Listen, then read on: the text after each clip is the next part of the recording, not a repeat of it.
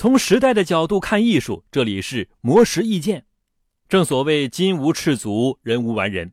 每个人都知道自己拥有哪些缺点，却未必能够准确地发现其中最致命的一个。对此，美国培训与发展协会年度终身成就奖获得者、领导力发展咨询公司曾格福克曼公司创始人杰克·曾格就分享了自己在进行领导者致命缺点调查获得的观点。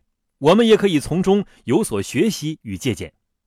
杰克·曾格的团队曾对数万名领导者进行评估，发现大多数时候，微小的缺点并不会影响一个人的整体能力。但是，致命缺点却会带来强烈的负面影响，阻碍他们对组织的贡献和自身的事业发展。在评估过程中，曾格发现高频率出现的致命缺点包括缺乏战略性思维、不负责任、不会建立紧密关系等不作为行为。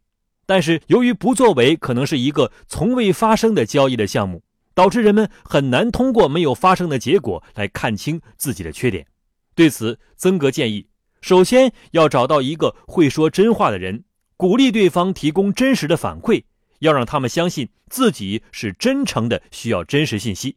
其次是寻求专业外援，比如雇佣一个专业的治疗师或指导教练，或者是请专业机构对自己进行客观系统的评测。简而言之，通过这两种向外寻求反馈的方法，能够帮助人们更快地发现、调整自己的致命缺点。模式意见每天更新，请注意查收。